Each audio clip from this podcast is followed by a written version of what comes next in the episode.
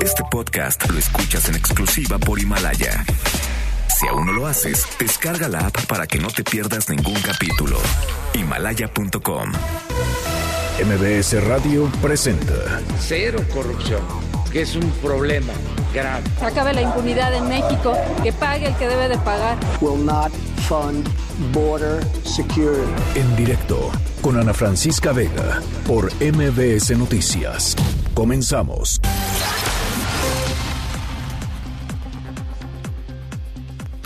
¿Cómo están? Me da muchísimo gusto que me acompañen. Ya es lunes, arranque de semana. Gracias por estar aquí con nosotros en directo a través de MBS Noticias. Yo soy Ana Francisca Vega. Hoy es lunes 11 de noviembre de 2019. Nuestras redes sociales, ya saben, siempre abiertas para que podamos platicar y entrar en contacto. En Twitter, arroba Ana F. Vega. En Facebook me pueden encontrar como Ana Francisca Vega Oficial. MBS Noticias en todas las plataformas de redes sociales.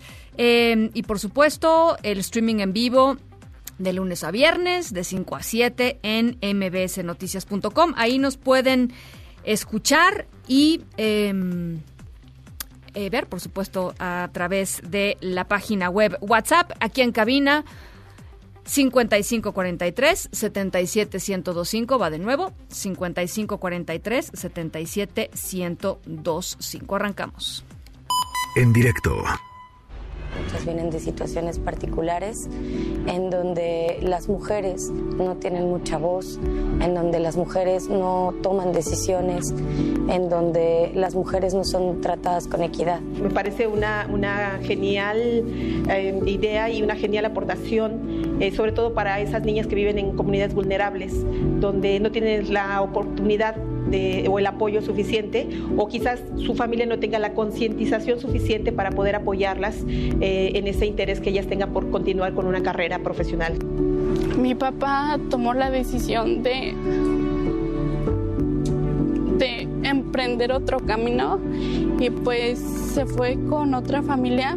Podían no comer una tarde porque yo me fuera a mis cursos y estoy, mi familia para mí es lo principal. Bueno, pues eh, hoy vamos a platicar de algo que me encanta, que tiene que ver con eh, pues un programa, es un programa único de mentoría para mujeres líderes, para jóvenes líderes en STEM, en áreas de ciencia, tecnología, ingeniería y matemáticas. Este programa fue creado por Rebeca Vargas, directora y presidenta de US Mexico Leaders Network, y ella está con nosotros en la línea telefónica. Rebeca, ¿cómo estás? Me da mucho gusto saludarte.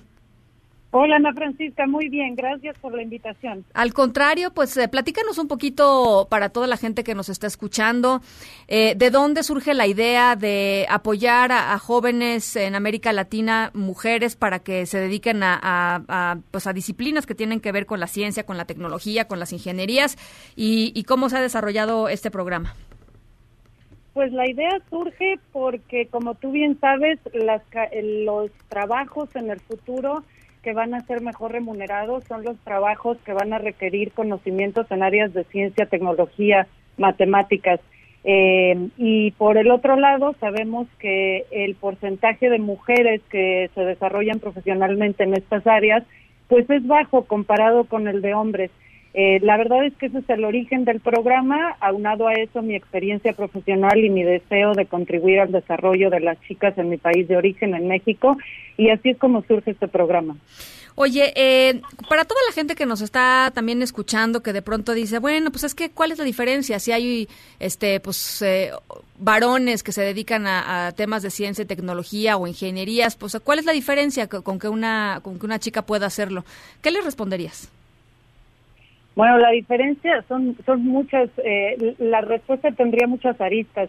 Yo creo que en cualquier área profesional tiene mucho valor el que las mujeres tengan una participación importante, porque creo, creo que además de contribuir con conocimientos profesionales, como también lo hacen ciertamente los hombres, sí. podemos eh, contribuir con diferentes puntos de vista, eh, tenemos a veces una difer diferentes formas de ver la vida, diferentes formas de contribuir, de tal forma que la diversidad que ofrecen las mujeres creo que es valiosa en cualquier área profesional. Claro. En el caso, en el caso de las áreas de STEM, eh, como lo dije hace rato y tú lo dijiste, el, la participación de las mujeres es, es, es menor que en otras. Eh, la, por ejemplo, en México y en el mundo en general, la, es, eh, en los, las estadísticas muestran que las niñas cuando van a la primaria, siete de cada diez se interesan en estas áreas, pero cuando van creciendo y cuando llegan a la preparatoria, por ejemplo, eh, muchas veces por cuestiones culturales, sociales, del ámbito en el que se desarrollan, es solo tres de cada diez, el 30% de chicas que se interesan en estas áreas. Y ya cuando entran a la universidad y sobre todo cuando se desarrollan, el porcentaje baja. Y en el caso de mujeres en puestos de dirección en estas áreas es todavía mejor, menos del 10%. Entonces, eh, pues esa sería la respuesta. Creo que todavía hay la oportunidad de que muchas más mujeres se desarrollen en estas áreas para que tengan acceso a trabajos bien remunerados que les puedan permitir un mejor nivel de vida a ellas y a sus familias y al mismo tiempo que ellas puedan contribuir a, las empresas y, otras áreas del, del gobierno o en cualquier otra área. Oye, cuéntanos, Rebeca, cómo, eh, cómo funciona el programa que tú ideaste y que ya pues, se, implementa. En, en, cuánto, ¿A cuántas mujeres han tocado ustedes con, su, con el programa? Pues en el ciclo pasado, Ana Francisca, que tuvo lugar de enero a junio de este año, eh, participaron más de 2.000 mujeres. Eh, y con mucho gusto te comento que es un programa a través del cual eh, me atrevo a decir sin error a equivocarme que transformamos que transformamos vidas de las chicas que participan no solo de, no solo de las estudiantes sino creo que también es un programa que aporta mucho a las mentoras que colaboran con nosotras eh, y a través de los más de 100 capítulos que ya hemos creado en el programa eh, también transformamos las comunidades a nivel local de donde viven nuestras estudiantes. Eh, ¿Y qué tipo de mentor, o sea, ¿cómo, cómo funciona? Es decir, las chicas se, se, inscriben y a partir de ahí, ¿qué pasa? Exacto. Ahorita tenemos abierta la convocatoria, eh, cierra a finales de este mes de noviembre. Invitamos tanto a estudiantes como a mujeres profesionistas en estas áreas que, que participen como mentoras. Eh, cuando las chicas eh, llenan su solicitud, que es una solicitud en línea que está disponible en nuestra página de internet, no les lleva mucho tiempo llenarla, es fácil, es de forma electrónica. Eh, después de ello, se esperan a finales de este mes a recibir una respuesta de nosotras. Aquellas chicas que sean aceptadas para participar en el programa empezarán eh, con nosotros a trabajar a partir de enero. El programa dura seis meses. Durante estos meses, que son enero a junio del año que entra, las chicas seleccionadas recibirán eh, mentoría eh, recibirán acompañamiento y mentoría de una mujer profesionista. Nuestra red de mentoras está presente en 20 países del mundo. Eh, además de la mentoría personalizada, recibirán entrenamiento. Nos reunimos con las chicas casi todos los sábados durante seis meses. Este entrenamiento incluye áreas de, de autoconocimiento, de, de autoestima, de comunicación, de trabajo en equipo y sobre todo también obviamente entrenamiento en áreas de STEM. Eh, además de esto, las chicas pueden visitar empresas, universidades, museos eh, y formar parte de la red de mujeres líderes en que es una red única en México de más de 2.000 mujeres. Oye, y dime una cosa, tienen que tener, eh, es decir, si alguien nos está escuchando y dice, ay, pues a mí me gustaría, o tal vez a mi prima, a mi hija, a mi hermana, etcétera, eh, ¿tienen que tener algún tipo de, digamos, eh, de, se tienen que estar ahorita dedicándose a cosas que tengan que ver con esto, o pueden ir totalmente en cero y, y ahí van a descubrir, pues, cosas? O sea, ¿tienen que tener ya contexto? Las, las, eh, la convocatoria está abierta para chicas que estudian preparatoria, cualquiera de los años de preparatoria o equivalente. Eh, y lo que pedimos es que sean jóvenes muy luchonas, muy trabajadoras, con muchas ganas de salir adelante, con muchas ganas de expandir sus horizontes, de conocer cosas nuevas.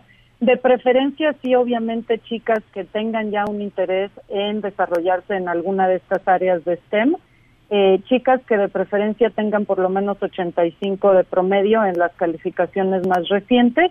Eh, y, en esencia eso es lo que pedimos, Ana Francisca. El 50% de las chicas que han participado en nuestro programa eh, son de zonas rurales del país.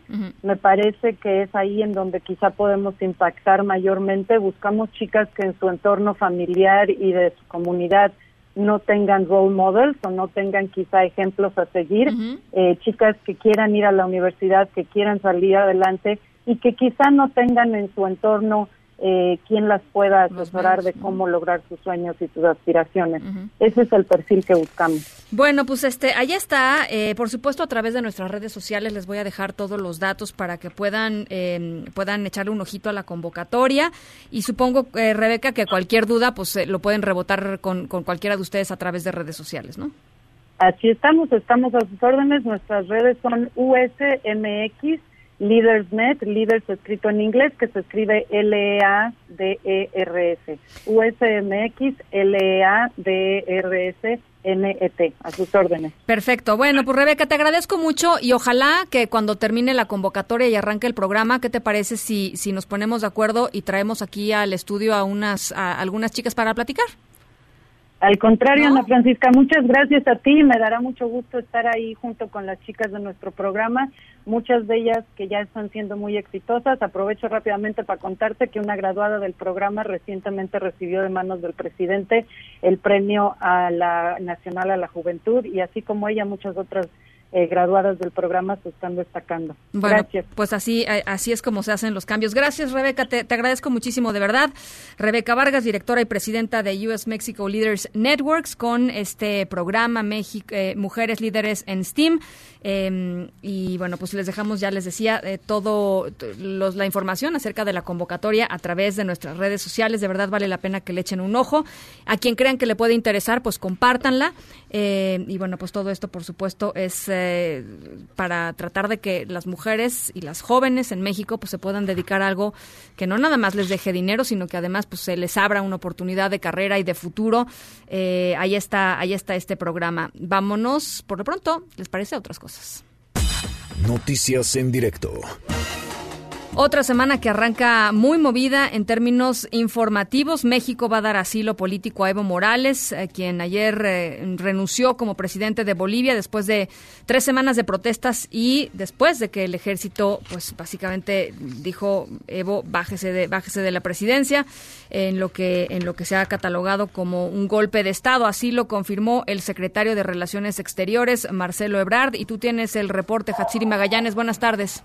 Así es, ¿qué tal Ana Francisca? Buenas tardes, buenas tardes al auditorio. Como bien comentas, hoy el secretario de Relaciones Exteriores, Marcelo Ebrard, confirmó que el expresidente de Bolivia, Evo Morales, aceptó ya la invitación del gobierno del presidente Andrés Manuel López Obrador para darle justamente asilo político. Al ofrecer un mensaje el día de hoy en la Cancillería, informó que se ha decidido concederle asilo por razones humanitarias y ante el riesgo de que su vida pues podría estar en peligro. Vamos a escuchar cómo lo dijo.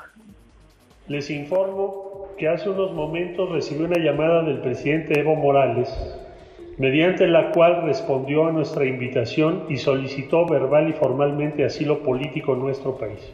En términos de la legislación vigente, la Cancillería mexicana, previa opinión de la Secretaría de Gobernación en voz de la ministra Olga Sánchez Cordero, ha decidido concederle asilo político al señor Evo Morales por razones humanitarias y en virtud de la situación de urgencia que se enfrenta en Bolivia, en donde su vida y su integridad corren riesgo. Y bueno, comentó que ya informó al Senado para que den su respaldo, además que informarán también al país para que se le dé salvoconducto, para que llegue justamente a territorio mexicano y tenga todas las garantías para que su vida precisamente no peligre. Escuchamos nuevamente. Estoy procediendo a informar al Senado de la República el desarrollo de estos hechos de relevancia para nuestra política exterior, solicitando su respaldo a esta decisión.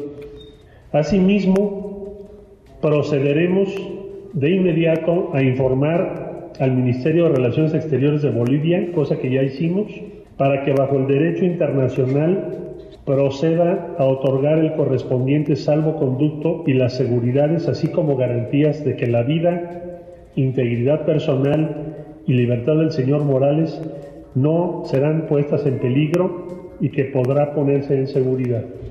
Pues ahí está básicamente el anuncio, Ana Francisca, y bueno, el canciller no aceptó preguntas, tampoco precisó cuándo es que llegaría Evo Morales a territorio mexicano, sin embargo, pues de manera extraoficial se señala que podría ser este mismo lunes, de lo cual por supuesto estaremos muy pendientes. El reporte que tengo. Bien, te agradezco mucho, Hatsiri.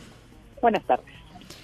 Por cierto, hace unos uh, minutos Evo Morales hizo un llamado a través de Twitter a los ciudadanos en Bolivia a no enfrentarse, urgió al diálogo, después de que desde su renuncia pues hay eh, reportes de enfrentamientos en distintos lugares, La Paz uno de ellos, entre sus seguidores y los opositores. Y mm, en lo último que se ha desarrollado en términos de información allá en Bolivia, eh, algunos legisladores que lograron llegar a La Paz, a la capital, consiguieron elaborar las respectivas convocatorias a la sesión de las cámaras de diputados y de senadores para discutir mañana, martes 12 de noviembre, la sucesión presidencial, porque hasta ahora pues hay un importante vacío de poder. La renuncia del presidente Morales, presionado por el ejército, pues eh, ha sumido a ese país en un vacío del poder porque casi todas las autoridades eh, que constitucionalmente tendrían que suceder a Evo Morales, eh, renunciaron junto con Evo Morales. Así es que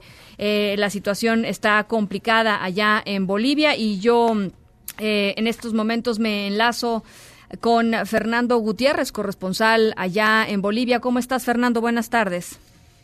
Buenas tardes, Ana Francisca. Las eh, repercusiones todavía sobre el asilo de Evo Morales eh, no se han dado, no se han dado aquí en, el país.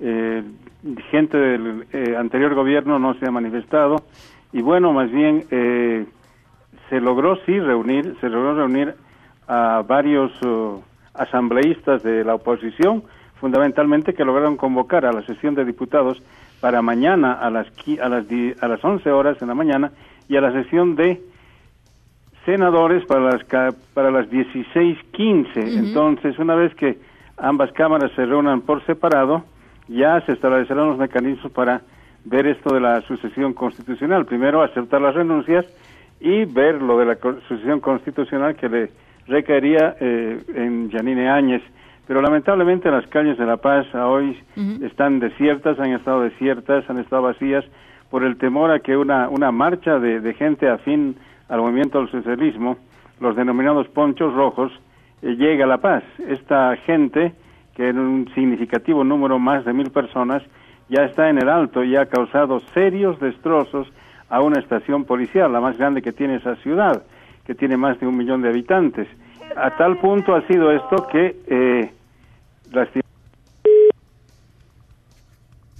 bueno, se cortó la comunicación eh, allá a Bolivia. Vamos a, por supuesto, vamos a mm, tratar de recuperar la llamada. Por lo pronto, eh, por lo pronto, ¿tenemos a Rocío Méndez? No está todavía Méndez. Bueno, eh, pues reacciones, por supuesto, en el ámbito internacional. Eh, el gobierno mexicano dijo de parte, digamos, en la conferencia mañanera estaba el canciller Ebrard, estaba, por supuesto, también el presidente López Obrador. Es un golpe, dijo Marcelo Ebrard, porque el ejército pidió la renuncia del presidente y eso violenta el orden constitucional del país. El presidente Andrés Manuel López Obrador eh, también secundó lo que decía Ebrard dijo que harían valer el derecho de asilo y coincidió con prácticamente todos los demás gobiernos de la región en la necesidad de convocar a una reunión urgente de la OEA. Dice, se entró en un terreno no previsto en la Constitución, fue lo que dijo el canciller. El, gobierno, el gobierno de Donald Trump, por el otro lado, ahorita les, les platico cuáles han sido las, ah, las demás reacciones en, en, la región, pero recuperamos la comunicación con eh, mi compañero Fernando Gutiérrez. Fernando, decías.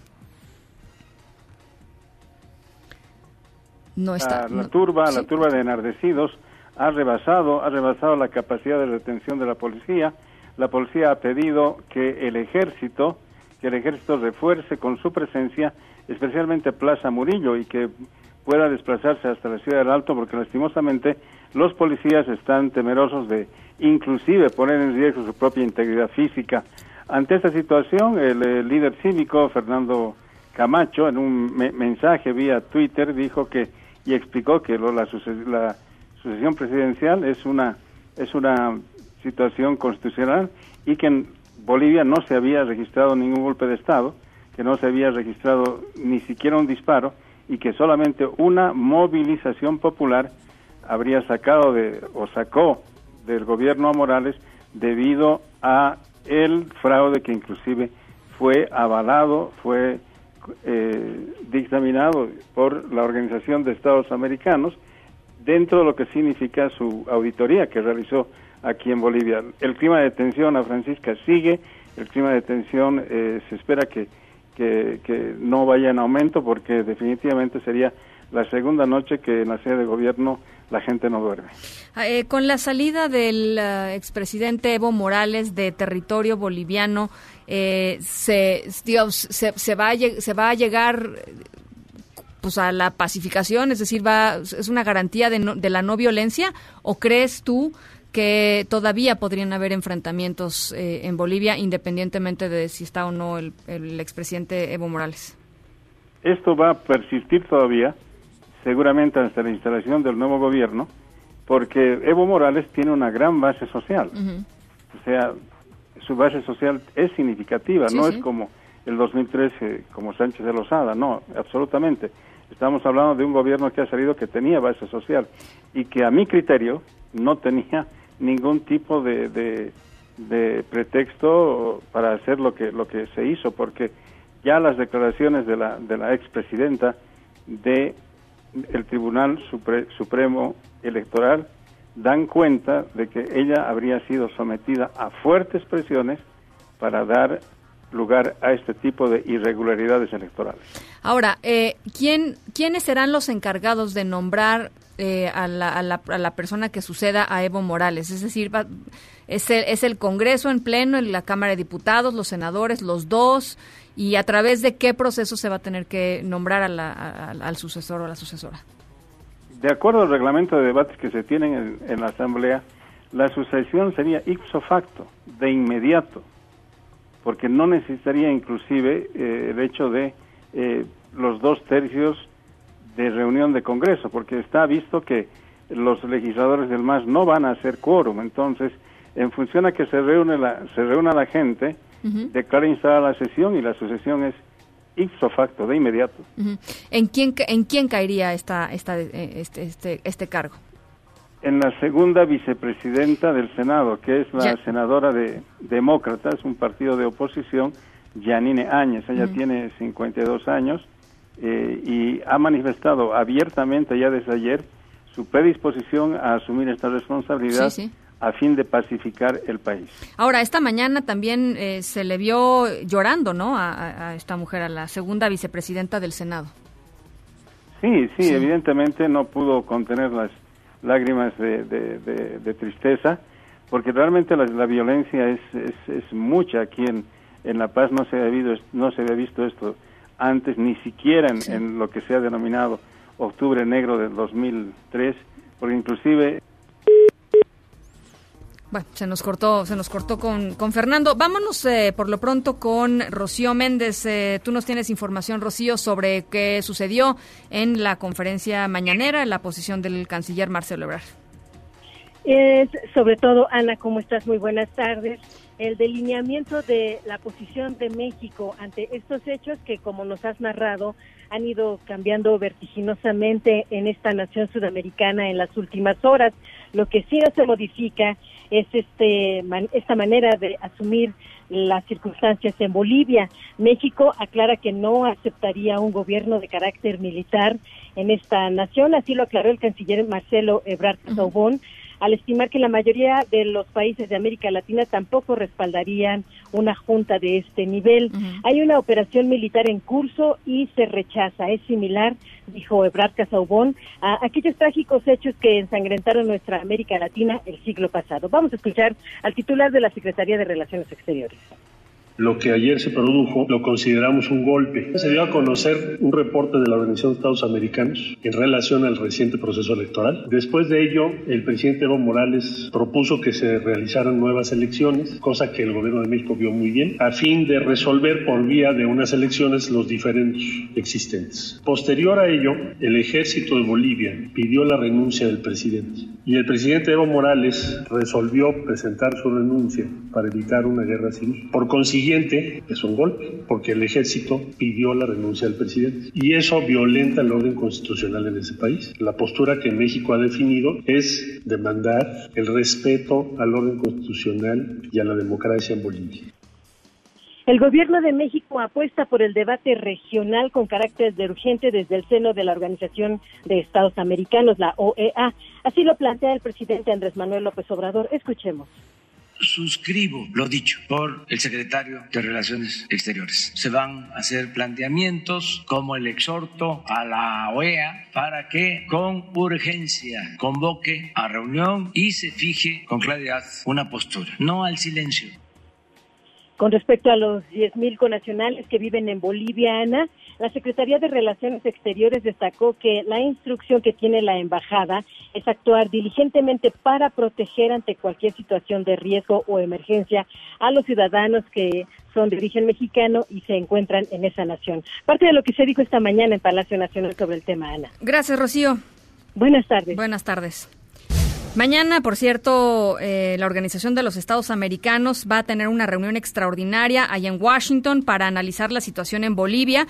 Por la mañana, el presidente eh, López Obrador adelantó que pediría esta sesión y criticó el silencio de este organismo después de la renuncia de Evo Morales. Hay que recordar que pues la OEA fue quien presentó el informe, el reporte eh, pues de observación electoral en donde se decía que pues básicamente había muchos cuestionamientos en torno a las elecciones que le dieron el triunfo a Evo Morales y que desataron todo estas, toda esta ola de protestas. Así es que bueno, pues ahí está mañana reunión por Bolivia. Y también les platico que a una semana de la masacre en la que fueron asesinados nueve integrantes de la familia Levarón allá en Sonora, eh, tres mujeres y seis niños, el secretario de Seguridad y Protección Ciudadana Alfonso Durazo afirmó que ya hay detenidos por este ataque. Eso sí, no dio mayor detalle. Hay detenidos, pero no nos corresponde ya proporcionar información toda vez que la investigación está ya en manos tanto de la Fiscalía General de Justicia del Estado de Sonora como en manos de la Fiscalía General de la República, que es a la que le corresponde la administrar esta colaboración con la organización. Están totalmente identificados. Son las 5 con 26. Vamos a la pausa, regresamos con más. En directo con Ana Francisca Vega por MBS Noticias. En un momento regresamos. Este podcast lo escuchas en exclusiva por Himalaya. Continúas escuchando en directo con Ana Francisca Vega por MBS Noticias. El temor es a vivir como Cuba. Señor, ¿sabe qué? Cuba está hace más de 60 años bajo un tirano. Sí se pudo, sí se pudo, sí se pudo. El excelentísimo tenía gimnasio. Mierda, qué asco realmente. Hemos liberado Bolivia. Estamos dejando una patria liberada. Estamos dejando una nueva Bolivia en proceso de desarrollo. Fuerzas Armadas del Estado, Nacional de Bolivia, comunica a la opinión pública que, ante la escalada de conflicto que atraviesa el país, sugerimos al presidente del Estado que denuncie su mandato presidencial, permitiendo la pacificación y el mantenimiento de la estabilidad por el bien de nuestra Bolivia. Tengo la obligación de buscar esta paz. Duele mucho que entre bolivianos y bolivianos enfrentados, duele mucho. Y por esta y muchas razones, Estoy renunciando, enviando mi carta de renuncia a la Asamblea Legislativa Plurinacional de Bolivia. Muchas gracias. Bueno, pues ya nos lo platicaba nuestro corresponsal allá, ya lo ya lo hemos eh, ya lo hemos platicado. Los ah, pues la información básica es eh, después de tres semanas de protestas en ese país surgió mm, por presiones del ejército el, el presidente Evo Morales eh, decidió presentar su renuncia, por supuesto pues como en todo, ¿no? Ahora sí que no hay héroes y villanos totales y completos, no hay blancos y negros, eh, hay una gama de grises en donde se desarrolla pues todo esto que tiene que ver con la crisis boliviana y justamente para entender estos matices queríamos platicar con el maestro Francisco Quintero, consultor en temas de inteligencia y seguridad y catedrático de la Universidad Iberoamericana. Maestro, ¿cómo estás? Buenas tardes. ¿Qué tal? Buenas tardes. Eh, un saludo a ti a todo tu auditorio. Pues eh, platícanos un poco cuál es tu percepción, eh, Francisco, sobre lo que está sucediendo en Bolivia, sobre todo entendiendo que, pues, efectivamente Evo logró, por ejemplo, reducir importantemente niveles de pobreza y de marginación en Bolivia, pero a la vez, ¿no? Este, pues pasó esto que tiene que ver con, con las elecciones que catalogadas por la Organización de los Estados Americanos como no democráticas y luego viene esto del golpe. ¿Cómo, cómo evalúas tú todo lo que sucedió? Sí, por supuesto en, en toda la región latinoamericana, este y bueno, en muchas partes del mundo también, muchos claroscuros con el tema de los líderes que dirigen a ciertos países. Por supuesto, hay líderes que pues llegan a cabo eh, importantes reformas, pero la propia debilidad, creo yo, de las instituciones, que es una característica en Latinoamérica, pues hace que esos personajes, pues, terminen de alguna otra manera eh, empoderándose en esos lugares, en, en, esos lugares de toma de decisiones, y pues resulta este, a la larga perjudicial donde pues todo lo anterior eh, termina, a mi juicio, borrado por, por acciones como una reelección que no estaba autorizada, una, una, unas elecciones tampoco eh, muy claras, entonces que por supuesto perjudican todo el mandato de las cosas buenas que, que ha hecho el presidente Morales en, en todo este eh, en todo este tiempo, por supuesto, en estos casi 14 años. Eh, sí. No, no, no, adelante, adelante. Eh, y sobre eh, eso creo que el, futuro boliviano es por supuesto pues demasiado eh, realmente ahorita ni siquiera podríamos decir sí incierto y volátil no exactamente muy incierto y volátil dado que no solamente renunció el presidente Morales sino renuncian las cuatro personas que pues de acuerdo a la Constitución del 2009 que Evo Morales había eh, restablecido después de su llegada en el 2005, donde pues dejaba que, donde quedaba claro que pues si él faltaba, bueno, pues estaba el vicepresidente, pero bueno, el vicepresidente renunció, después la, la, la presidenta de la Cámara de, de Senadores, el presidente de la Cámara de Senadores, y el presidente de la Cámara de Diputados que también renuncian. Entonces, finalmente, pues es un escenario muy, muy complicado que tiene Bolivia. El presidente, el expresidente Morales pide asilo político a México. México decide concederle el asilo político. ¿Hace bien el, eh, nuestro país en, hacer esto? Pues yo creo que habría que evaluarlo en, eh, en, dos momentos. Por supuesto, desde el punto de vista de la política exterior, creo que México tiene que seguir manteniendo algo que nos ha sido muy útil, como es el abrir los brazos a eh, pues a personas, situaciones eh, que han caído, o sea, que, que tienen algún momento en particular muy difícil en este momento. O sea, lo, lo, hemos hecho durante el franquismo, lo hicimos con españoles, lo hicimos con alemanes, con alemanes, lo hicimos con chilenos. Eh, es más, el, el Shah de Irán estuvo aquí en, en, en México, en Cuernavaca, este, es decir, hemos tenido a muchos personajes, mucho, eh, no solo personajes, sino migraciones enteras de gente donde México se les ha abierto eh, eh, los brazos. Yo creo que por ese lado está bien. Desde el punto de vista estratégico, yo creo que no.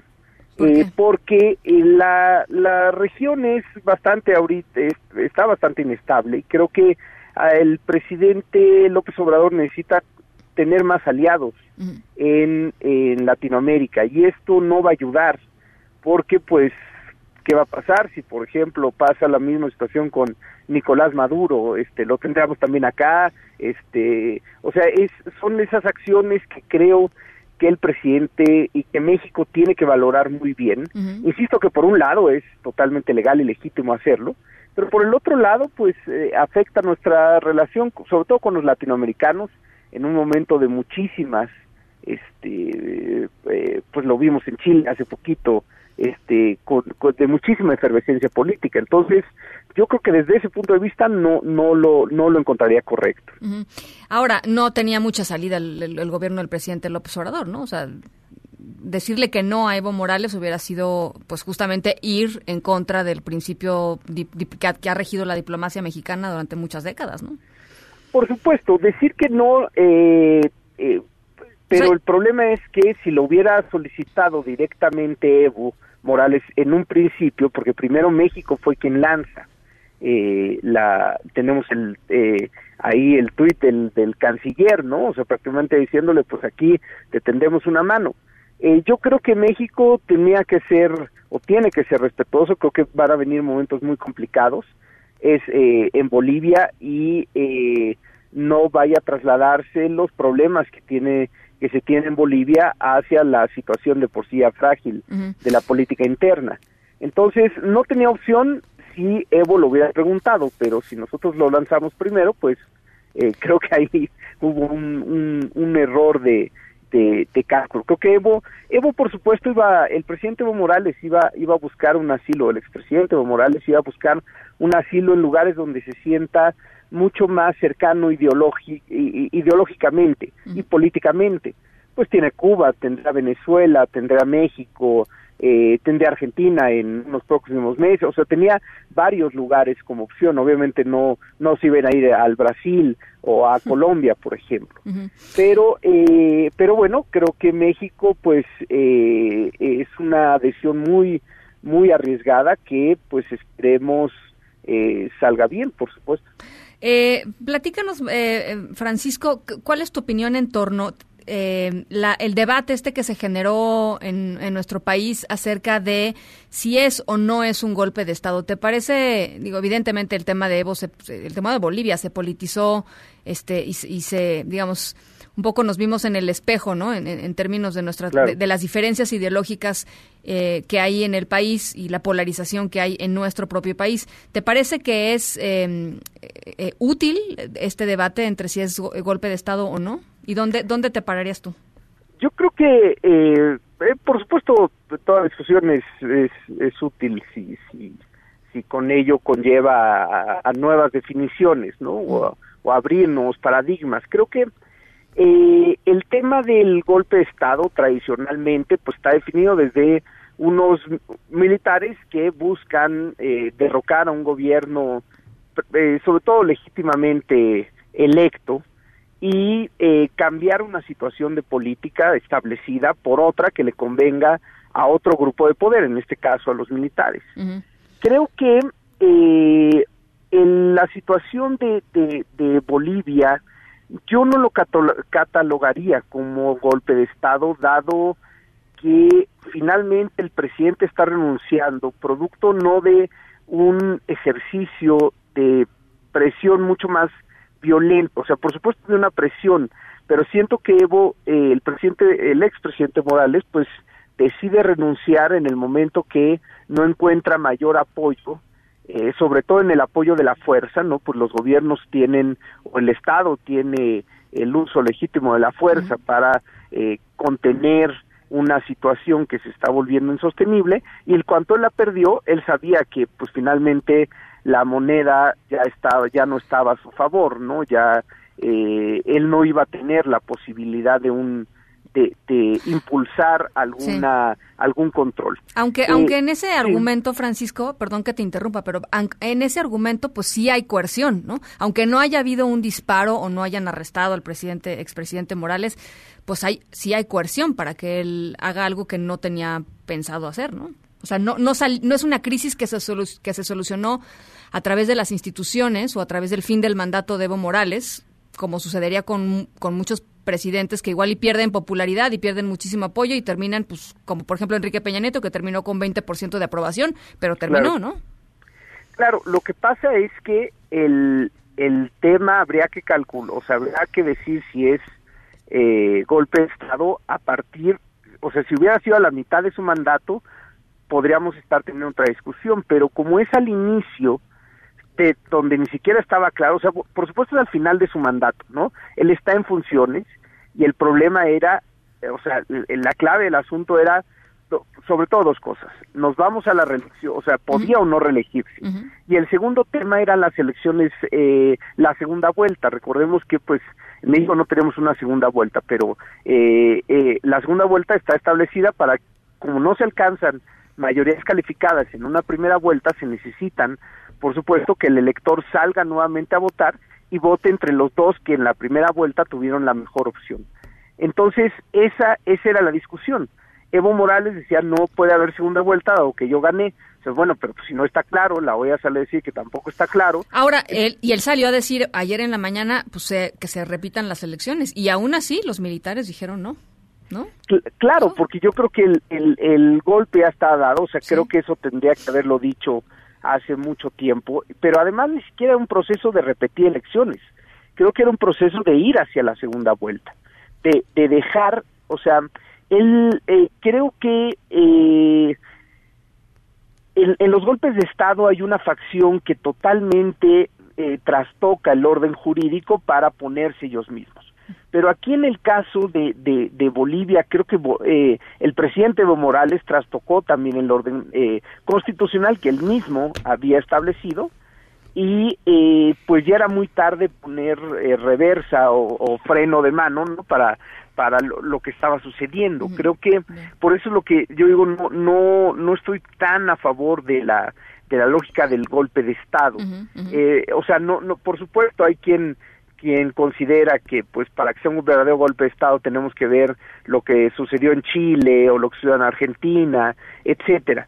Pero este es eh, este es otro otro yo yo diría más bien eh, eh, lo que sucedió fue más en el contexto de la realidad latinoamericana donde la gente eh, pues se organizó, salió a protestar, el otro perdió fuerza y en la medida que perdió fuerza vio que no había ninguna posibilidad de salir. O sea, insisto que es hacia el final de su mandato con él, con, con la incógnita de si se iba a poder eh, eh, reelegir o, o, iba a haber una segunda vuelta o no iba a haber una segunda vuelta o qué iba que iba a pasar. De por si eran tiempos ya confusos y pues lo terminó de rematar todo esto. ¿no? Pues eh, estás de acuerdo que está es una historia llena de claroscuros, ¿no? Este, sí, lo que nos debe de quedar claro es, es eso. Em, todo parece indicar que el expresidente Evo Morales vuela esta noche a, territorio mexicano, a México, en donde recibirá eh, asilo político y ya estaremos viendo y ojalá Francisco podamos platicar más adelantito eh,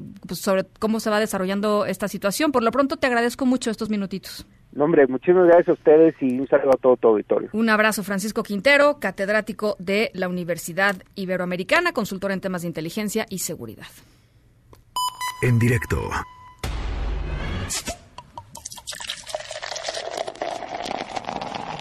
¿Qué fue eso?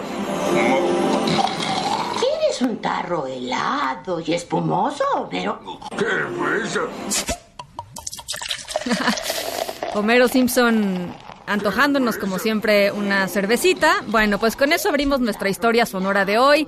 Se trata sobre una idea y unas latas de cerveza. Eh, es por una muy buena causa, así es que en un, un momentito más les voy a estar platicando eh, cómo es que están utilizando las latas de cerveza para ayudar a, a una causa en particular. Así es que al ratito les platico un poquito más. Las 5 con 42, vamos a la pausa y regresamos con más. Helado y espumoso, pero... ¿Qué? En directo con Ana Francisca Vega por MBS Noticias. En un momento regresamos. Este podcast lo escuchas en exclusiva por Himalaya. Continúas escuchando en directo con Ana Francisca Vega por MBS Noticias. Deportes en directo con Nicolás Romay. Nico Romay.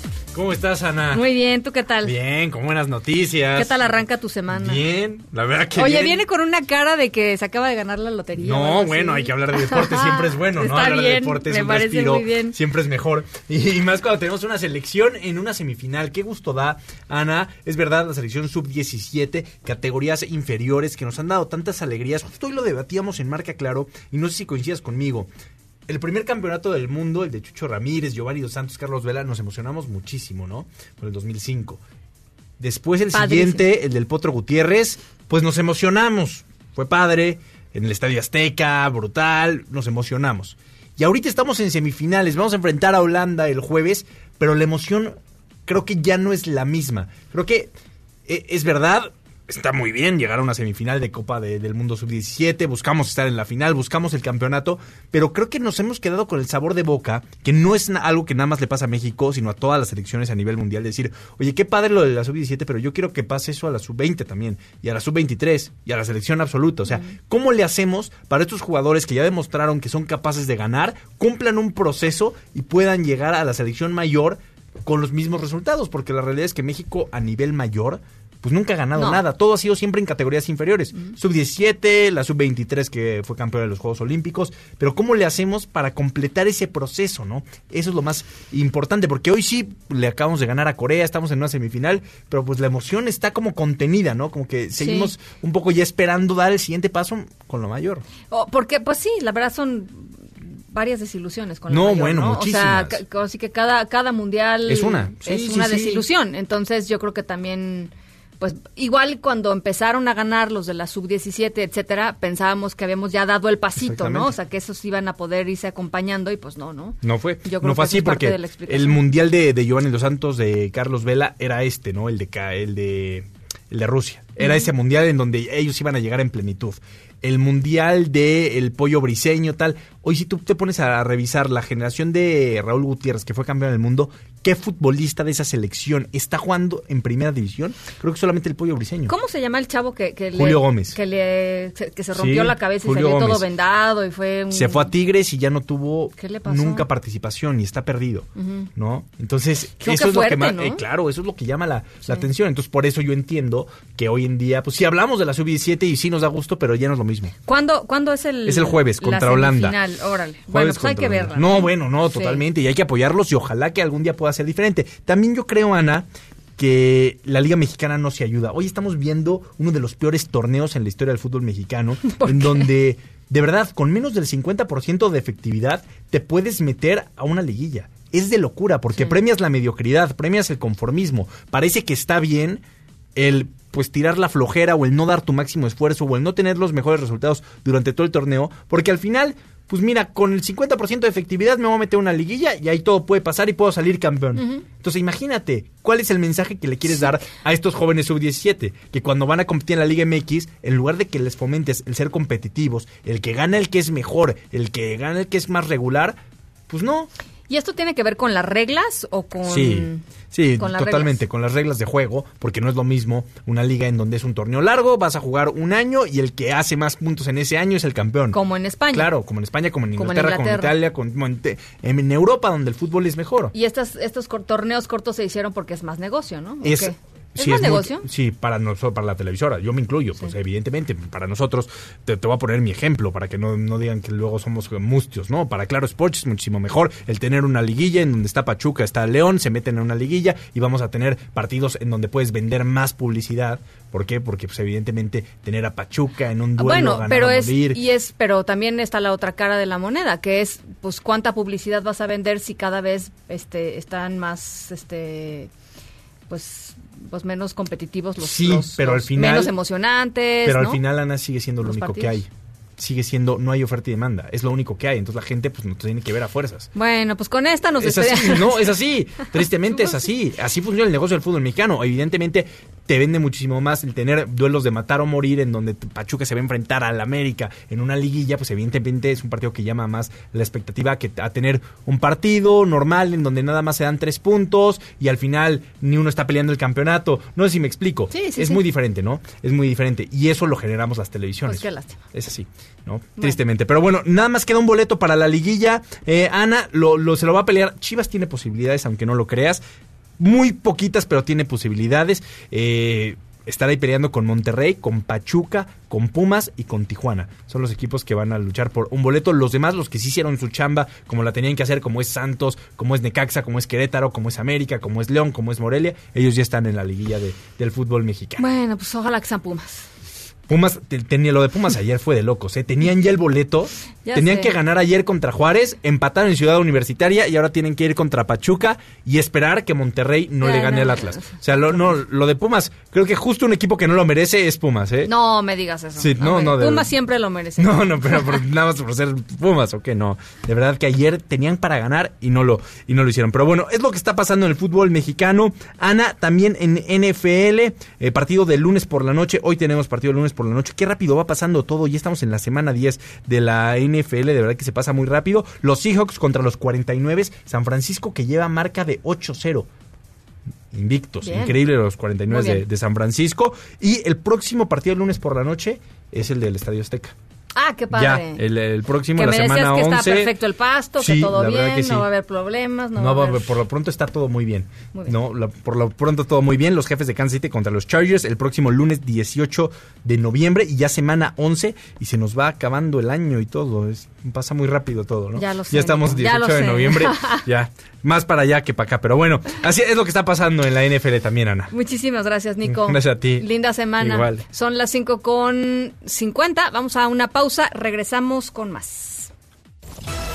En un momento continuamos en directo con Ana Francisca Vega. Este podcast lo escuchas en exclusiva por Himalaya. Continúas escuchando en directo con Ana Francisca Vega por MBS Noticias.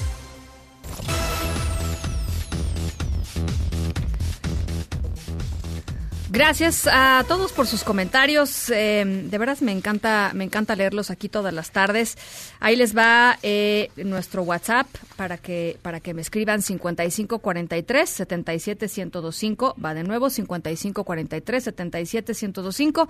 ¿Ustedes qué opinan de que el expresidente boliviano Evo Morales eh, pues vaya a ser asilado aquí en nuestro país? Platíquenme porque la verdad es que como ya lo, lo hablábamos hace ratito eh, creo que es un tema que tiene muchos claroscuros. Este, nadie es completamente villano y nadie es completamente héroe.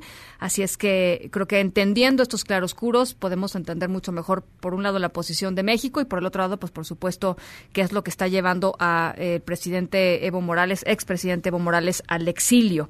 Carlos Enrique dice, ya listo para escuchar en directo. Excelente inicio de semana. Muchísimas gracias. Carlos René, hola Ana Francisca.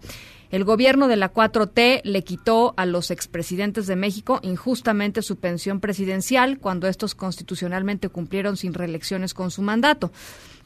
Ahora resulta que los mexicanos tendremos que pagar una pensión de asilo político para mantener y proteger a un tirano como Evo Morales. Qué poca vergüenza del presidente López Obrador. Saludos desde Puebla. Esa es la opinión de René Setna. Em, muchísimas gracias a todos eh, por sus comunicaciones. Epicentro. Epicentro. Epicentro con León Krause. ¿Cómo estás, León? Buen lunes. Hola, ¿cómo estás? Bien, ¿tú? Muy bien, muy bien. Oye, hoy planteas algo que me parece muy interesante en tu columna del Universal que tiene que ver con, eh, yo creo que una pregunta que nos hemos hecho todos en algún punto y sobre todo muy recientemente eh, con mayor intensidad, que es cómo llegamos a esta situación de polarización y muchas veces de nativismo y cómo podemos hacer o qué esperanzas hay para, para vencer eh, todas estas, pues, digamos, nuevas tendencias que nos están llevando hacia hacia eh, entornos mucho más autoritarios, hacia entornos eh, mucho menos eh, diversos y libres, exactamente. platícanos un poquito de tu, de tu artículo. Pues contaba yo la experiencia de la batalla contra la propuesta 187 en California. Se cumplen exactamente 25 años, el viernes pasado fueron 25 años de que el electorado californiano eh, votara para aprobar la 187, aquella propuesta propuesta de ley eh, que eh, pretendía negarle básicamente todos los derechos a los indocumentados en, California, derechos a, a, servicios de salud, a la educación y, y, la lista era larga. Y bueno, platicaba yo cómo fue un parteaguas para la comunidad hispana que aprendió la, la, importancia del voto, la importancia de hacerse ciudadanos para participar en la vida política del, del Estado y del país y también pues la importancia de las protestas cuando son bien encausadas y cuando se hacen de manera inteligente eh, porque al final al final de cuentas a pesar de que fue aprobada por el electorado la 187 fue derrotada en las Cortes, declarada, declarada inconstitucional y, y creo que es un buen ejemplo de cómo se puede pelear contra, contra los peores eh, impulsos de las, eh, de las sociedades. La clave está en participación, ¿no? O sea, participación política activa, este, si, si, uno deja el vacío, pues los vacíos se llenan. Sí, parece, parece obvio, pero para la comunidad hispana mm, de California eh, de mediados de los 90 no estaba tan claro, es decir, los números de, de ciudadanización entre los hispanos eran bajísimos, vivían con, con la indolencia de, de ahí se va, lo hacemos mañana, bueno, cuando, pueda lo hago. Y de pronto se dieron cuenta que podían eh, ser amenazados de manera de maneras eh, muy específicas eh, en, en, la vida cotidiana y entonces se generó pues una oleada de respuesta admirable que eh, incluyó la ciudadanización de un inmenso número de personas, pero también el surgimiento de liderazgos en la comunidad. Varios de esos, eh, eh, hombres y mujeres siguen, siguen siendo parte de la vida política en California. Hace 25 años ese estado de donde hablo, que impulsó la 187, era dominado por los republicanos. Hoy, me decía una republicana célebre hispana, Rosario Marín, es más fácil encontrar un unicornio en Sacramento, la capital del estado, que a un republicano. Y eso también es producto de la participación política de los que se sintieron ofendidos por la 187 y fueron ofendidos por la 187. Ahora, y lo que lo que tú dices es si los demócratas quieren quieren eh, ganarle a Trump eh, las elecciones presidenciales de 2020, pues eh, el camino es ese y, depende de, si, si, lo logran, pues yo diría, si logran movilizar a esta cantidad importante, sobre todo de, de algunas de las minorías, ¿no? Participación entre las minorías, pero también unidad. Y bueno, ya habrá tiempo de platicar eso, pero las, eh, las cosas pintan mal entre los demócratas. Eh, eh, hay una, una auténtica guerra que se ha desatado entre el ala progresista del, del partido y para empezar varias varias figuras digamos acaudaladas millonarios que uno de ellos es Michael Bloomberg que quiere buscar también la candidatura. Bernie Sanders dice no nos van a no van a comprar este proceso político eh, más allá de los méritos de la discusión lo cierto es que el resultado de esa discusión puede ser una vez más la fractura del Partido Demócrata. Y aquí eh, en ese escenario solamente hay un ganón. Solamente alguien saldría ganando con ese tipo de fenómeno y esa persona se llama no Bernie Sanders, no Joe Biden, ningún demócrata se llama Donald Trump. Así que bueno, si los demócratas insisten en suicidarse, vamos a tener cuatro años más de Trump. no, no, no. Oye, pero bueno, por, yo lo único que lo único que quisiera agregar es qué bueno que se dio ahorita. Ese, o sea, yo creo que esa ruptura o ese debate o esa, pues sí, este debate muy público, pues tenía que haberse dado en algún momento. Por lo menos no se dio ya arrancando el 2020, ¿no? Creo que creo que tienes razón. Esa es una buena manera de ver el vaso medio lleno. Esperemos nada más que, superen esas diferencias y, lleguen al, año que viene pues lo más unidos posible porque la, batalla va a ser eh, muy severa y, se necesita unión absoluta para tratar de jalar a esas minorías a los a las urnas y, tratar de sacar a Trump de la Casa Blanca que va a ser algo de verdad más complejo de lo que uno imagino. Te mando un abrazo, León. Buen inicio de semana. Igualmente, Ana. Un beso. Igualmente para ti. Saludos. Son las seis con tres en directo.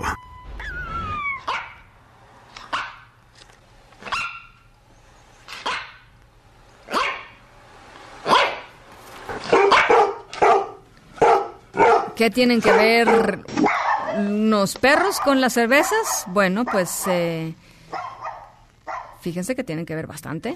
Y en un ratito les platico, les platico más. Ya les había dicho que mm, se estaban usando latas de cerveza para algo muy particular, para avanzar ciertas causas que tienen que ver con perros. vamos a la pausa, las seis con cuatro, y regresamos en un par de minutos más con más información. En un momento continuamos en directo con Ana Francisca Vega. Este podcast lo escuchas en exclusiva por Himalaya. Una voz con transparencia. Una voz objetiva. Una voz plural. Una voz plural. Esto es En Directo. Con Ana Francisca Vega. En directo. MBS Noticias.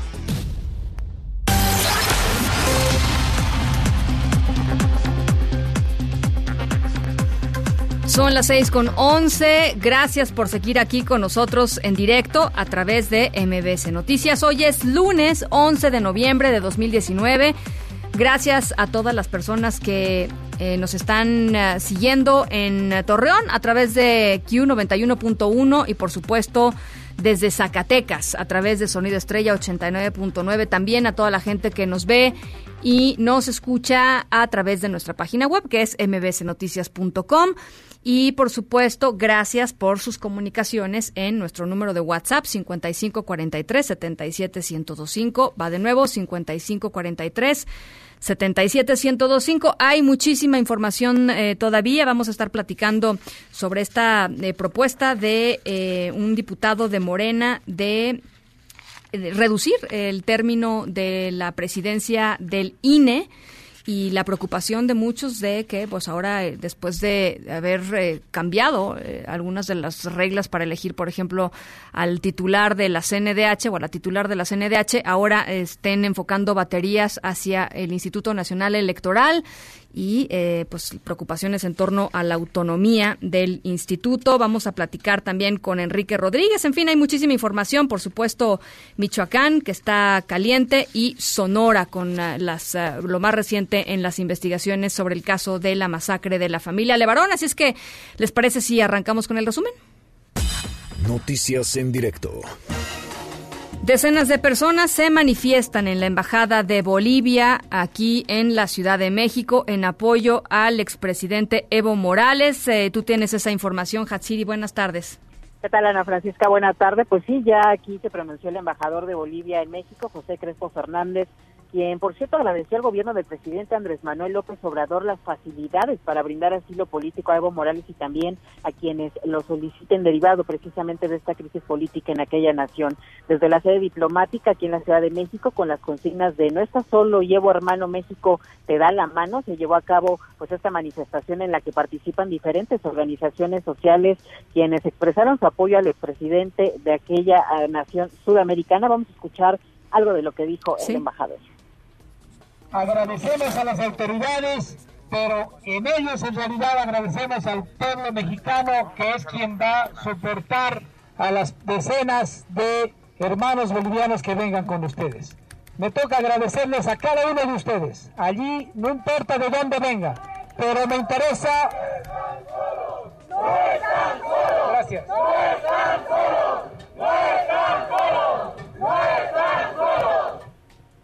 Bueno, y es que a pesar de la lluvia, incluso hay pues ciudadanos afines a Evo Morales, integrantes también del ESME, de la nueva Central de Trabajadores y agrupaciones afiliadas a Morena, manifestaron su rechazo a lo que consideran ellos un golpe de Estado contra el presidente del país andino. Escuchemos nuevamente. Pero me interesa, me interesa, les decía, darle, darle en especial una, un agradecimiento a los grupos de amistad de cada uno de los estados y de cada una de las poblaciones que a lo largo de estos tres últimos años hemos ido construyendo, a todos los que se han movilizado, a los hermanos que vienen de los primeros grupos de solidaridad con Bolivia que están aquí presentes y para que se complete, para que se complete todo esto, a los grupos de solidaridad con Cuba, con Venezuela, que también nos han permitido poder organizar o se han permitido ustedes organizar esta reunión el reporte que tengo. Gracias, Hatsiri. Buena tarde. Gracias, muy buena tarde.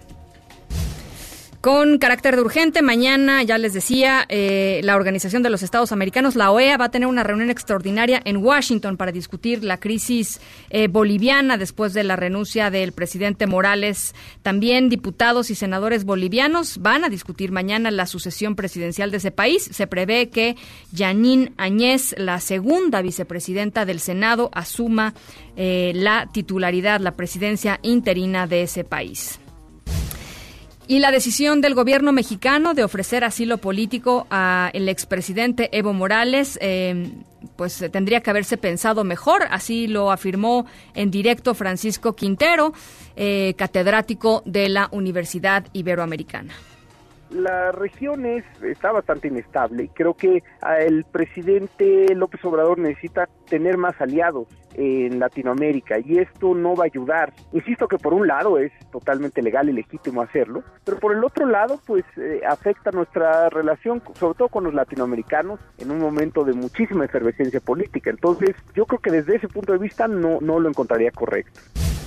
Rosario Piedra Ibarra va a tomar protesta mañana como titular de la CNDH, de la Comisión Nacional de los Derechos Humanos. Eh, los panistas y algunos otros senadores de oposición eh, dicen que no van a permitir que ella asuma y colectivos de personas desaparecidas en México le piden pues no no asumir la titularidad hasta que se transparente el proceso de elección. Y otro liberado por la desaparición de los 43 normalistas de Ayotzinapa pagó una fianza de 10 mil pesos para salir. Así lo afirmó el subsecretario de Derechos Humanos de la Secretaría de Gobernación, Alejandro Encinas. El caso de una persona que, siendo que había estado prófuga de la justicia, que lo deportaron de Estados Unidos, le recibimos la alerta de deportación, se reaprendió, se envió al juez federal en Iguala y lo liberó por una caución de 10 mil pesos. Seguimos haciendo el seguimiento de este comportamiento. Esto fue eh, hace 15 días. Son las 6 eh, con 18, vamos a la pausa, volvemos con más. En directo con Ana Francisca Vega por MBS Noticias. En un momento regresamos. Este podcast lo escuchas en exclusiva por Himalaya. Continúas escuchando en directo con Ana Francisca Vega por MBS Noticias.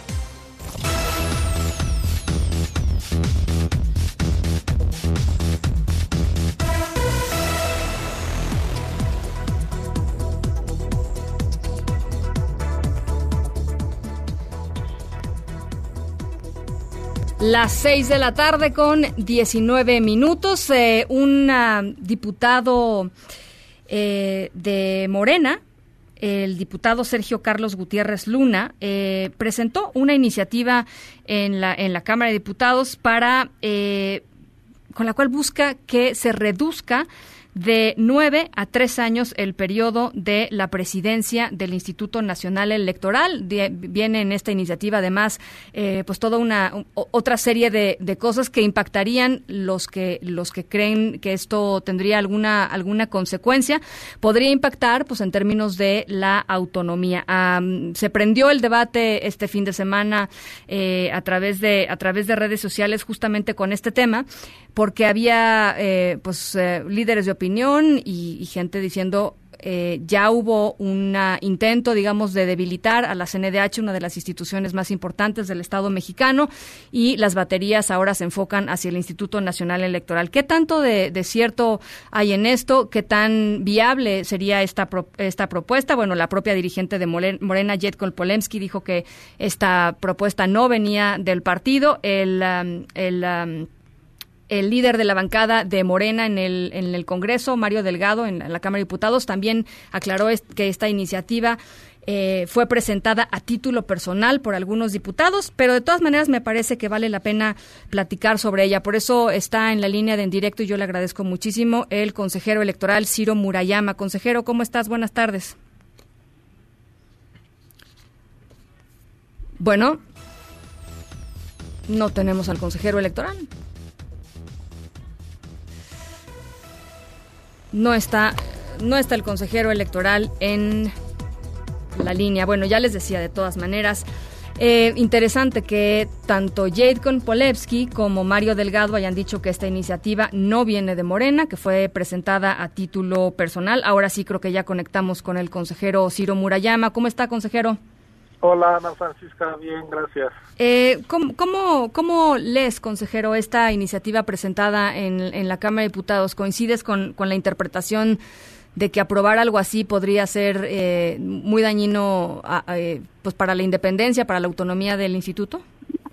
Pues sí, yo creo que se trata de una medida a dominem, tiene un destinatario eh, claro que Lorenzo Córdoba, las leyes para ser justas pues tienen que ser eh, generales, no para afectar o beneficiar a alguien, en este caso el INE creo que ha refrendado su autonomía, su compromiso, sobre todo con las reglas de juego democráticas. Y pues esta es una manera de eh, mandar un mensaje de la incomodidad que algunos actores políticos tienen hacia la actuación de la cabeza del INE. Nosotros hemos eh, decidido eh, respaldar al consejero y presidente. Hoy tuvimos una reunión de todos los consejeros donde en efecto eh, comentamos el despropósito que esto representa y la necesidad pues de analizar fríamente. Eh, llama la atención que por un lado este los propios líderes de Morena digan que esto no va a avanzar, lo cual es de agradecer, este y al mismo tiempo pues sean más de 130 los diputados de ese partido que están firmando la iniciativa. Entonces se ve que tampoco hay mucho orden ahí, pero pues sin duda ante lo que estamos es ante un conjunto de iniciativas eh, que en distintos momentos se han presentado para adelgazar la estructura operativa del INE, para ahora este, quitar al consejero presidente del puesto que ocupa antes de que concluya su mandato constitucional, que es hasta 2023, y eh, lo hemos visto también con decisiones de reducción presupuestal. Esta semana se vota el presupuesto, ojalá que no se comprometa la posibilidad de iniciar con los recursos necesarios el proceso electoral 2021, porque hay que recordar que el presupuesto que se va a aprobar, pues implica también cuatro meses ya de proceso electoral. El proceso electoral empieza en septiembre y ya el INE va a tener que instalar sus consejos locales, distritales, desplegar sus tareas. Si hay un recorte desmedido, desproporcionado, pues incluso esas tareas podrían estar en riesgo y creo que nada más inconveniente que eh, comprometer la celebración de elecciones en los términos en, en, los que se han venido desarrollando en los últimos años. En 2021 se va a renovar la Cámara de Diputados, pero también vamos a instalar casillas para que se renueven todos los ayuntamientos del país y eh, los distintos congresos, 15 gubernaturas, va a haber elecciones locales en las 32 entidades. Entonces, eso es lo que está en, en juego actualmente en, nuestro país. Ojalá que perdure la, la madurez, la altura de miras. Creo que el mundo nos está eh, demostrando una y otra vez que pues no, la democracia no es algo conquistado de una vez y para siempre, que es una construcción frágil y que hay que cuidarla entre todos, sobre todo de quienes somos parte del Estado mexicano, cumplimos distintos roles y pues los diputados fueron electos justamente en un proceso electoral eh, que organizó el INE, no se anuló ningún distrito, ninguna elección federal y eso hay que rescatarlo en vez de tratar de dinamitarlo. Consejero, porque eh, lo, dices bien en el sentido de son muchos diputados presentándola, quizás se presenta con una, estrategia de a ver, a ver qué tanto escándalo se hace y a partir de ahí ir midiendo las consecuencias. No lo sé. Lo que lo que sí sé es que eh, a pesar de que de que efectivamente el coordinador de los de los diputados de Morena, Mario Delgado, dijo que no venía de la bancada, eh, sí aprovechó la oportunidad para decir que eh, se, estaba, se va a discutir el presupuesto y que se va a entrar a fondo al tema del Instituto Nacional Electoral porque dijo había todavía eh, privilegios y excesos inaceptables. ¿Te parece si lo escuchamos? Sí, con todo gusto. Adelante. Vino aquí el presidente del INE a soltar los diablos de cualquier cantidad de hipótesis. Es absolutamente falso. El dictamen es público y es muy sencillo. Reducir a la mitad el financiamiento a los partidos políticos. Lo que vamos a hacer es revisar a fondo el presupuesto del INE que vamos a aprobar. En cuanto volteamos a ver el presupuesto del INE, que está lleno de excesos, de privilegios, de abusos, entonces empiezan estos argumentos de que vamos, estamos debilitando a la democracia, que queremos hacer una cosa. No. Pues eso es lo que, lo que dice el, el coordinador de Morena.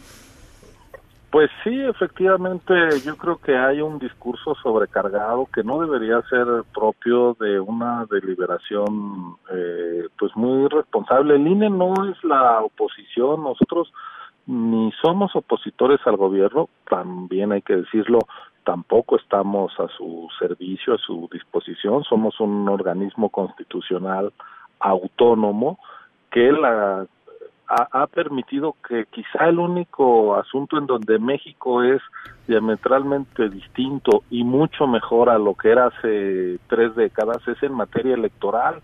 Lo demás se nos ha complicado, no se ha mejorado la economía, no se ha mejorado la impartición de justicia, no se ha mejorado la distribución del ingreso y por supuesto se nos ha este ido a una situación de crisis, la seguridad pública, la posibilidad de transitar en paz y en libertad por este país. Lo único que hemos hecho bien son las elecciones y parece que eso está en la mira de algunos actores políticos. A mí me parece muy preocupante y yo creo que el INE es un activo no de los consejeros, de la sociedad mexicana y a mí me parece que lo más eh, razonable sería que desde el propio gobierno y su partido se permitiera al INE hacer su trabajo porque a ellos les conviene que haya elecciones legítimas y creíbles.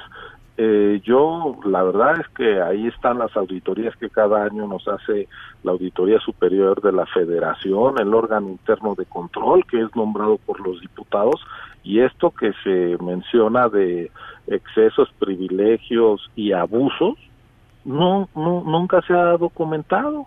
Entonces, este, yo creo que los eh, quien quien quien tiene puestos de responsabilidad en el poder legislativo, pues debería de revisar esos propios informes antes de descalificar a una institución, porque la verdad, pues lo que sí acaba uno percibiendo es que lo que es incómodo es nuestra autonomía, ¿no?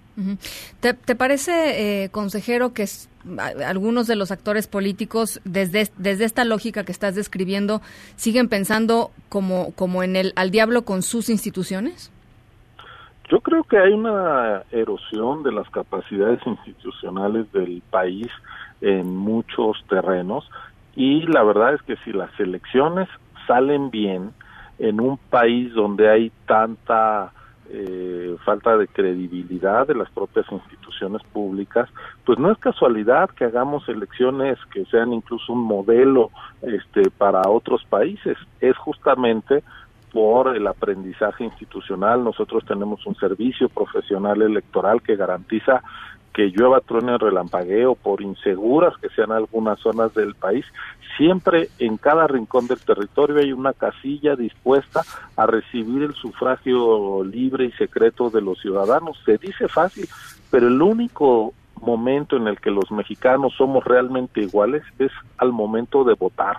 Ahí las desigualdades que cruzan la vida del país no no no están presentes, no hay exclusión, no hay eh, privilegio, algunos son derechos iguales para todos y eso es lo que hace el INE. Eh, yo creo que en efecto en este país donde hay una profunda desigualdad social, eh, el que incluso fuerzas políticas como la que hoy es mayoritaria puedan haber avanzado y ser gobierno es gracias a esta institucionalidad realmente democrática que insisto no es patrimonio de los consejeros del INE, es una construcción que costó la lucha de generaciones y generaciones de, gente comprometida con la democracia y a mí me parecería muy grave que lo, que lo dinamitáramos. Bueno, pues ahí está eh, la posición. Ciro Murayama, consejero del INE. Te agradezco muchísimo estos minutos y estamos en comunicación. Gracias a ti. Muy buenas tardes. Buenas tardes. Chao. En directo.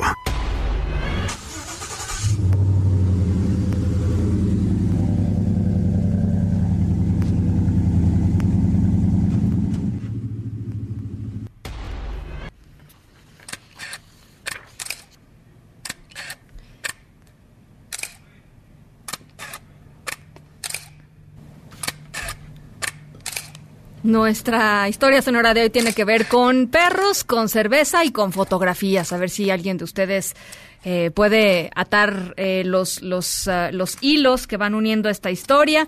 Es un poco como si hubieran sido, este, hubieran modelado estos perros. Eh, tuvieron una sesión de fotos, sus imágenes, sus fotografías terminaron en, en las latas de cerveza y en un ratito más les cuento por qué y para qué.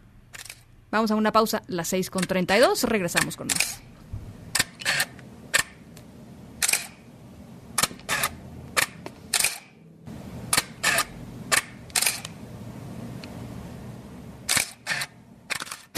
En directo con Ana Francisca Vega por MBS Noticias.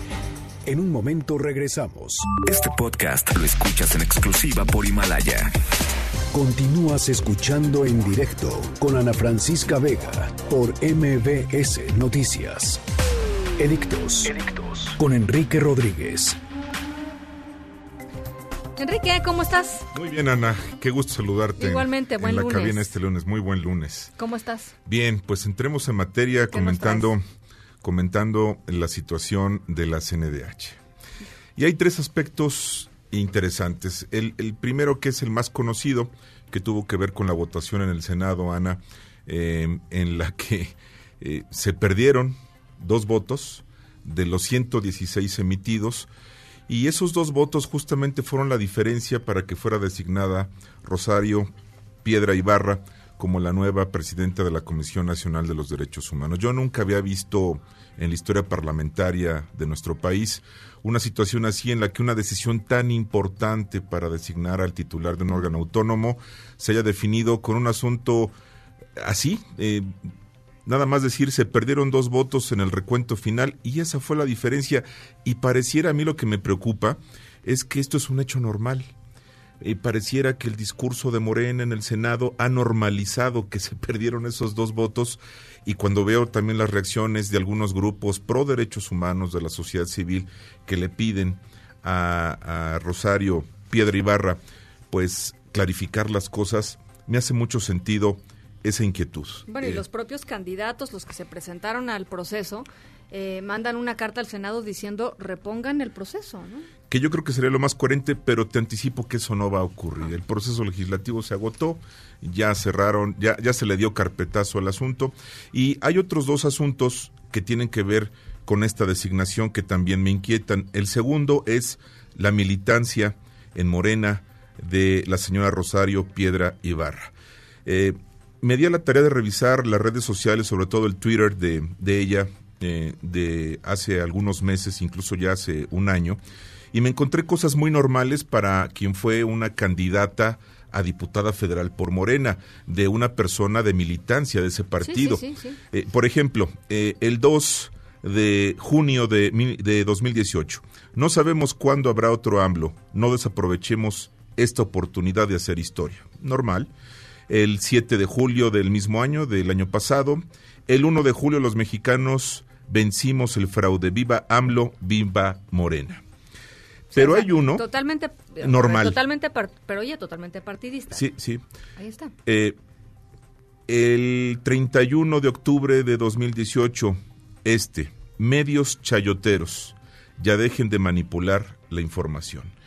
Este es para enmarcarlo en el contexto de que no esperamos que con una simple carta de renuncia formalice su renuncia a Morena, cambie esta afiliación política, esta afinidad hacia el gobierno de la República, este agradecimiento, esta admiración que existe por Andrés Manuel López Obrador, que desde un militante es absolutamente normal, pero no lo podemos ver así para quien va a encabezar la Comisión Nacional de los Derechos Humanos, Ana.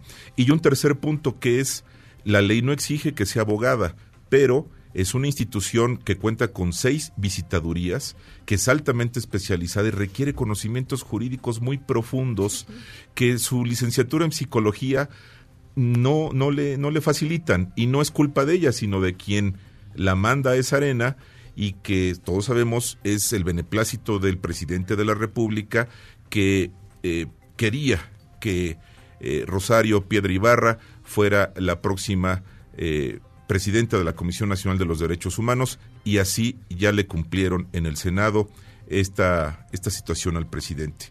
A mí me parece que la carta de renuncia, que aunque ella diga abiertamente y públicamente que no eh, va a tener conflicto de interés o que no va a manifestar su partidismo o su eh, amistad hacia esa corriente política, su desempeño en este órgano autónomo, me parece, a mí, al menos en lo personal, lo digo con contundencia, yo no le creo. A mí sabes lo que me pasa, Enrique, que eh, habiendo tantos buenas candidatas y candidatos, porque los había, Gran punto. pues porque eh, además candidatos que han trabajado, que han litigado, este, que han estado ahí, ¿no? Al frente de la lucha y, y del avance y del, y del progresismo de los derechos humanos y de la implementación de, pues, de la ley, de convenciones, etcétera. ¿Por qué habiendo tantas buenas candidatas y candidatos fueron a elegir a una persona que no tiene el perfil de el expertise que se necesita? El presidente dijo y a mí no se me va a olvidar que eh, eh, él ya estaba cansado de que a la CNDH la encabezaran expertos. Expertos y que lo, que, y lo que tenía que hacer era que se tenía que encabezar eh, por, por alguien que hubiera sufrido en carne propia el dolor de, de, una violación a los derechos humanos. Ella, pues, hermana de, de, un, de un desaparecido, ¿no? No, no creo que eso califique como para, para ser titular de la CNDH. Coincido contigo. Y a mí es lo que me da más pena ¿no? en, el proceso. no es, se debilita. No es suficiente el voluntarismo por derechos humanos para encabezar esa institución. Y, a ver, en el contexto de, las, de los calificativos hacia la prensa, imagínate, Ana, en un país donde se violan todos los días los derechos de los periodistas, donde se les amenaza, donde se les amedrenta, que llegue una, pues una petición de ayuda, de revisión de un caso por una persecución a un periodista, un medio con el que ella no comulgue, si esa va a ser la respuesta, me parece a mí que es muy lamentable.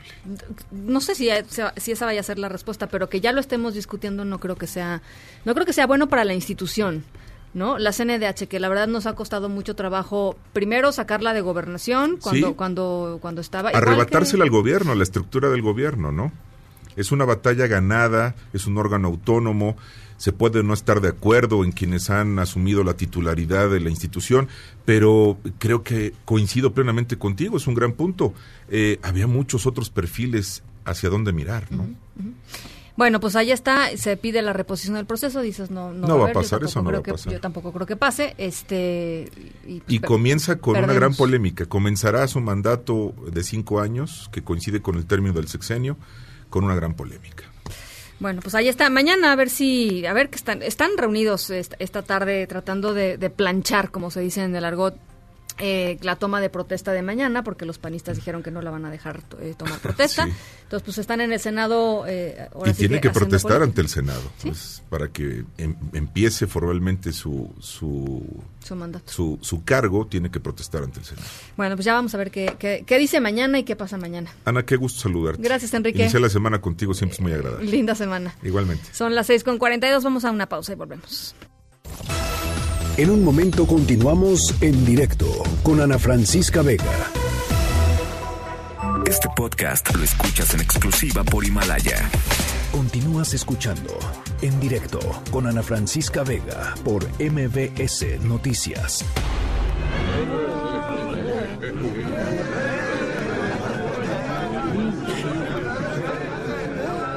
Bueno, estamos escuchando ruidos, eh, sonidos, perdón, sonidos sonidos de... Sí, ¿no? Sí, sonidos. Eh, de una reunión social. ¿Por qué? Pues porque nuestra historia sonora de hoy tiene que ver con algo que em, hizo un grupo de rescate en Dakota del Norte. Les cuento. Eh, se habían dado cuenta, cuenta estos cuates de, de, Dakota que había algunos perros que tenían en su refugio que em, pues que simplemente no eran adoptados y no eran adoptados porque pues estaban así como no muy guapos, este, o tenían algún defecto así como de fabricación, o eran agresivos con otros perros, o alguna cosa así. Entonces, eh, se aliaron con una compañía cervecera para eh, tomarles unas super fotografías, así un estudio fotográfico increíble a estos perros que nomás no salían en adopción, para ponerlos en las latas de cerveza y eh, pues y pues promocionarlos especialmente. Eh, el asunto dio pues dio buenos resultados. Se hizo incluso un evento, una reunión para que los que les interesaban estos perros pudieran ir y conocerlos. Y esta es eh, una de las pues iniciativas más lindas ah, que se llevaron a cabo entre este grupo de rescate que se llama For Love of Dog Rescue y Fargo Brewing Company para ayudar a perros que tienen problemas para encontrar un hogar em, eh, con una serie de latas de cervezas. Si quieren ver eh, las fotografías, les vamos a mandar a través de mis redes sociales la página de internet. Ahí pueden entrar y pueden ver las distintas latas de cerveza con los animales. Están de verdad padrísimas y esa es nuestra historia sonora de hoy.